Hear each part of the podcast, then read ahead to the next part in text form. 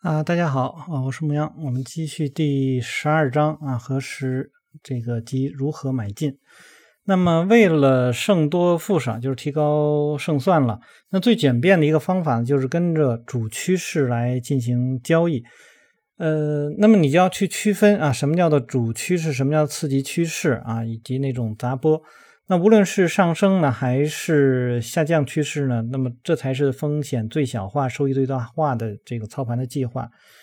那上升趋势呢，最基本的定义呢，就是不断抬高的高点和低点。那么意味着呢，整个的这个上升呢，是上这个就是上涨各段的总和呢，实际上它是这个高于啊下跌各段的总和。那我们就要去学习啊，一个简单的一个算术。那么，呃，还有一个呢，就是相对来说，啊，上升的时候，呃，它的持续的时间啊，这个幅度啊，都会比较大。那并且通常来说呢，上升的时候，它的成交量。也相对来说要大于下跌的成交量，所以这是从几个角度啊都要去综合的去做一个判断啊，不是说单纯的看这个高点和低点的一个问题啊，这是。呃，我在这里给大家做的一个就是小的补充吧。那大多数投资者呢喜欢上升趋势，因为呢这个本章上面啊也也也说了啊，就是这个这其中的一个原理了。但是正如我们观察到，那么熊市下滑速度呢要快于啊这个上升市场的这种速度，这就是很多啊做期货的人啊特别喜欢做空啊，因为速度快，在短时间里面可以获得更多的收益啊。呃，他说，因此跌势中这个蕴含的机会呢，也不要去忽视啊。这就是为什么后续章呢又有关注重空头一方的这个情况。那么另外一个，单纯做多的来说，你也不希望啊，很这个可能积累了几个星期的利润，可能在一两天之内就被打没了啊，是吧？所以也是要去关注一下这个空头的情况。所以一般我们再去看图的时候，也会是正反两方面都会去看。那无论做多还是做空，都应该跟随着主要趋势保持一个一致啊。你应该还有一个呢，就是你用一个什么样的视角来去判断。所以，呃，看待走势的话，这种一致性啊是要注意的啊。有一些硬性的条件，那你要给自己设定啊。那试图呢逃顶和抄底呢，这种行为呢，这个风险是比较大的，而且它需要比较高的这个风险承受能力和极强的。这个情绪控制能力，那对于趋势交易者来说呢，呃，只应对处于已确认的啊，已经确认的第二阶段的上升和第四阶段的下降啊，你要面对的就是这样，而不是说去找那个呃，在下降趋势当中，然后去做多，或者说在第一阶段去做多啊，确认以后，就是我们不管我们的这个预测是什么样，我们的交易总是在右侧啊，就在那个。这个这个重要那个转折点的右侧来进行啊交易，进行一个评估啊。那包括我们比如说用那个微扣方法的话，那我们看到的是特性转变。那特性转变的话，你也是要看到啊供应啊这个逐步的减少，然后这个需求逐步的增加，而且它有一个价格的确认啊。那么这样的话才可以。那么接下来呢，我们就是站在波。段这个交易者的这个时间周期上啊，对于价格、成交量、移动均线的这些都整合起来来去看，呃，这种做多和做空的这种标的。那针对于波段交易者的这一理念呢，也同样应用于投资者或者是日交易者，只需要啊调整下表啊这个时间周期就可以了。然后我们先从多头开始，然后第十三章呢去看空头。那在第十一章当中呢，已经提到了时间和时间周期的描述啊，对于趋势的分类。呃，对于各种不同类型的市场参与者是不同的。那么下面呢，十一十二点一啊，这张图呢是呃展现了对于这些啊不同的交易者他们的一个时间周期啊。那么再次重申一下，趋势这个校准统一的理念呢，并不仅适用于短线啊。正确的识别长期趋势，形成这个交易想法，中期趋势以评估风险收益及短期趋势以及。寻找介入点，那么这个都是啊，能够帮助大家去提高呃收益、减少风险的。虽然呢不存在一种啊放之四海皆准的方法，但是呢采用这样的一种啊多周期的这样的方式呢，是啊非常有效的啊一种方式。那我们在呃主趋势当中呢是啊可以产生啊用途是产生交易构想啊，投资者呢主要是用到的是周线，波段交易者用到日线，日内日交易者呢是用三十分钟图。那中期趋势呢主要是它是来衡量风险的，那么投资者呢是看待日线，波段交易者是看三十分钟，日交易者能看五到十分钟。次级交易呢是找时机，呃投资者呢是用三十分钟，波段交易者用十到五分钟，然后日交易者呢用两分钟到一分钟。要是啊不指出利用短线的时间周期所蕴藏的危险性的话呢，就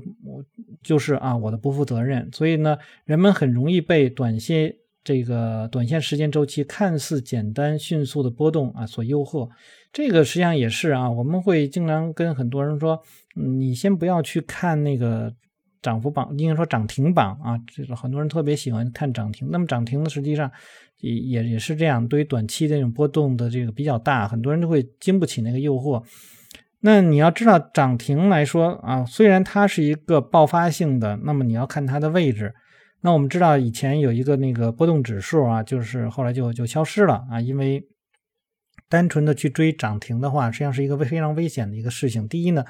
在涨停的时候，那么你你是买不进去的。那如果说能够让你买进去的话，那么后面的那个这个这个反转的这种走势啊，反反向的这种波动，也会带带你对一个对你资金造成非常大的影响。有的时候，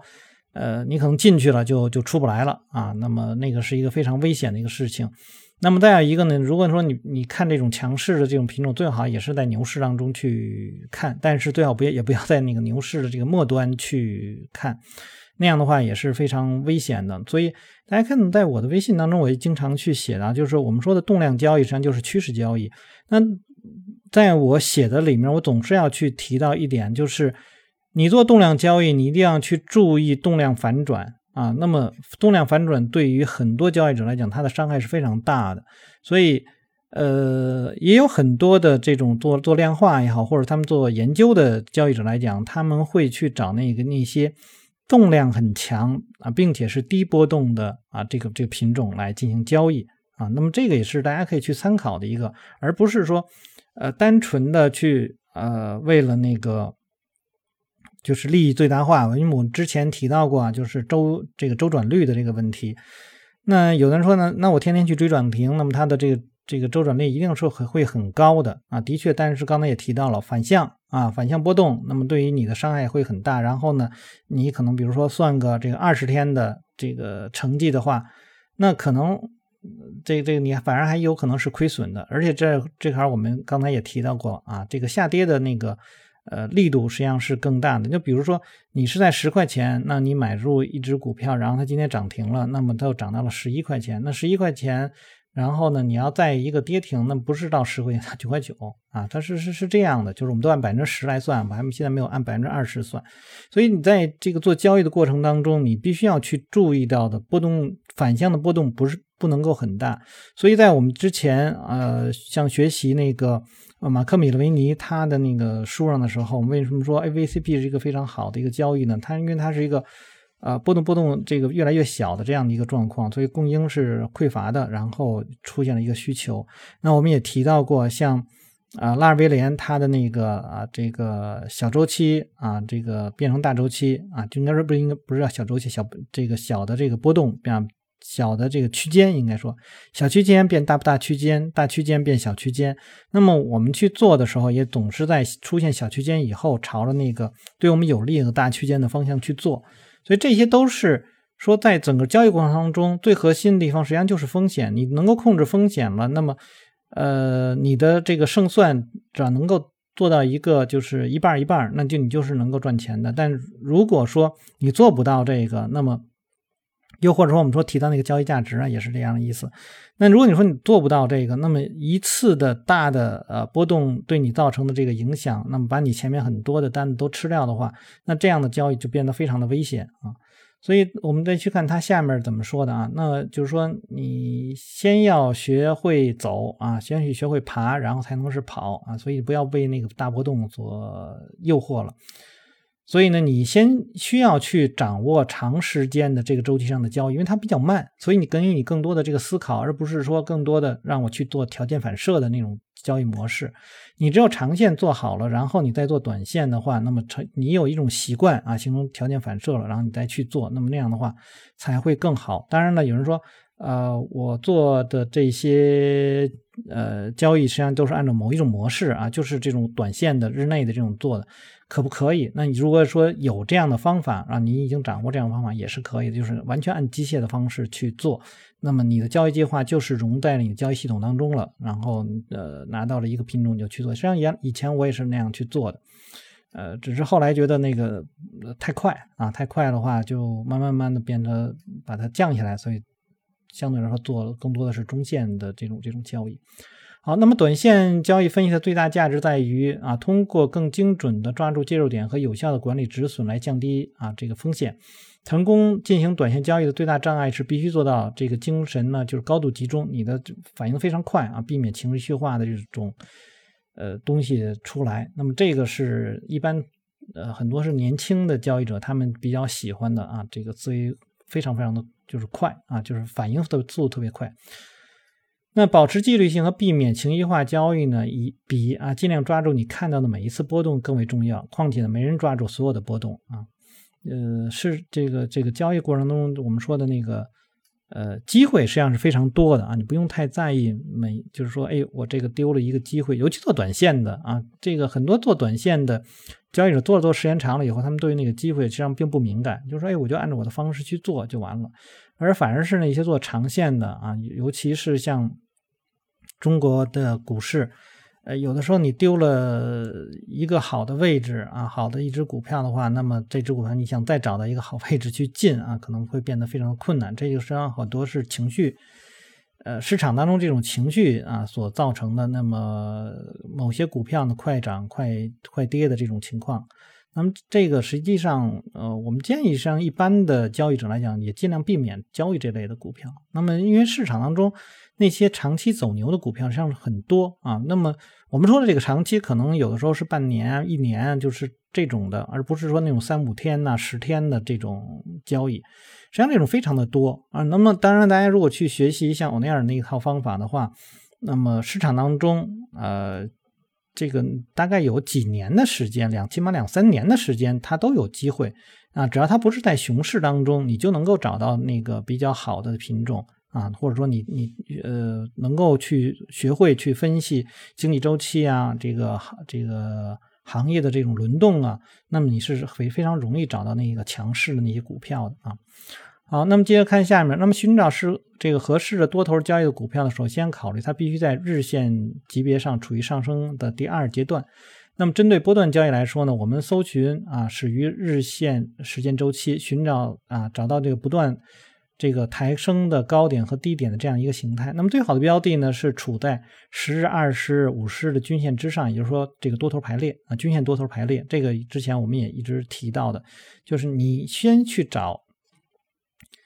这个均线是处在多头排列的这样的股票，那么这样就避免了很多啊，比如说抄你想要去抄底啊，什么就是那种出现那种下跌趋势那样的股票，所以。先考虑这一个啊，就是均线多头。那么有人说，那你这样会不会出现这种呃，比如动量反转啊什么之类？有可能啊。那么我们可以去用止损啊，这小的止损啊来去防范。但是更多的情况下，趋势间它是先说是趋势，它更多的是延续。啊，所以呢，你找一些这个均线多头的股票，反而啊容易让你去获利，而不是在那种底部你想去抄底啊，那很多时候就是很长时间那只股票都不起来啊。这个我们在读书当中说过不知道多少次了啊，可能有人都会觉得啰嗦嘛，这个这个，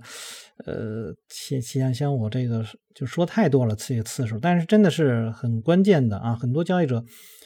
他控制不住自己啊，总是在下跌的趋势当中去寻找那个抄底的啊。我们觉得大家还是应该去寻找那些呃有一定的这个强度的啊股票，就是市场它已经证明了这只股票它是有强度的，就是强度比较高的。那么这种股票你也不用去太多的分析，你就知道这个它是有资金在里面的啊。如果一直持续向下，你并不知道它这个主力在什么时候能够发力。那我们已经找到已经能够发力，它就会有延续啊，起码它的资金进去了，它总会有出来的时候。那么只要我没有看到它出来的话，那么它就会一直还是要继续的这个上升的。好，那我们再来看在周线上来讲呢，也要看十周、二十周、四十周的均线。那也就是说，五十天呢，这个一百天啊和两百天的这个均线。那么，如果是它能够处在这种状况，那么就是锦上添花啊。那么要注意的是，对于短线来说呢，等到周线级别赶上来的时候，这笔交易可能啊已经是收尾了。但是你也不用太在意，因为我们在前面读那个笑牛熊的时候，那么他会去找那些。啊，十周啊，二十周、四十周，它当时是三十周了。那么这类的这个均线被向上突破，而且这个位置是要要创新高的那个位置。那在那个位置上的阻力最小，那么呃后面还会有一轮走势啊。所以现在的这也经常能够找到这样的股票，所以也不一定就是像作者说的这个啊，就是呃已经赶到这个末端了啊，不一定是是这样的。那么很有可能你依然是拿到了一个比较强的这个股票。那在这个下面这张图当中，十二点二当中，我们可以看到这只股票呢是处在一个反转的状况啊，一个上升的情况。那么它这里面可以看到呢，它的这个低点是在抬高的，呃，高点呢并没有在低点抬高以后呢出现这种高点，而是呢这个呈现出是一个高点之后的一个横盘的动作，而且这个横盘呢是在前面的这个压力的位置上，就前这个。左边有一个比较明显的那个高点，在这样的一个位置上。那么近期啊，这个整体的走势呢是一个缩量的走势，K 线的幅度比较的比较小。如果说后面能够创新高的话啊，如果后面能够创新高，并且有一定的放量的话，那么这只股票就是值得去做的。那看他在作者在里面，他写到了说，十、二十、五十日都是在上扬过程当中，股票呢也是啊，近期十、二十日的这个有一个支撑，并且呢有了这个更高的回调低点，他没有提到这个高点，是因为高点没有在提高嘛？那么就是低点起码是在提高，这个有点像一个 VCP 的这个走势了。那初期的话，止损呢应该设在这个比较高的这个低点的位置上。那因为呢，股价正在是接近创新高，那么我们最低的上涨目标呢，可以设置在四十四块五的地方啊，就是他认为是一个高点的这个地方。那么这个时候，你可以去看这只股票的三十分钟、十分钟啊这样的图啊，然后来去判断后面你是不是要去进场。那么我们就今天先读到这么多啊。那么重这个重要的一点呢，就是。啊，还是他前面所说的，就是你首先找到的一只股票，就是一个上升趋势当中的股票啊，不管是什么啊，你先做这样，先找这类的股票。既然你是做多的，就找这类的。那么大家可以自己去检查一下自己的股票是不是处在这种情况。这里面呢，我们我们看到的是，它在上升过程当中的的确确出现了一个放量，只是在。最后这末端接近这个高点的时候，出现了一定缩量。那么能不能后面有放量的向上突破？如果有，那一定是非常非常不错，因为它的阻力就会消失啊，就是我们看到最小阻力的那个那个状况。而且这里面他提到重要的一点就是底部是在逐步的抬高，说而且呢，那每一次的这个回调的呃力度都是越来越小，那么那个成交量也是越来越小，就是回调的这个成交量越小，所以这里面可以看作。啊，它是一有有可能是一个 VCP 的走势啊，所以这块也可以结合这个马克米勒维尼他的那个分析的方式啊，我这里面和书上讲的不太一样。那么后面呢来看啊，他怎么样去在更小的时间结构里面去评估这个风险。好，那我们先读到这儿。大家如果喜欢我读书的话，希望订阅、分享、按赞以及关注牧羊交易。有什么要聊的，可以在下面留言。我们下次再见。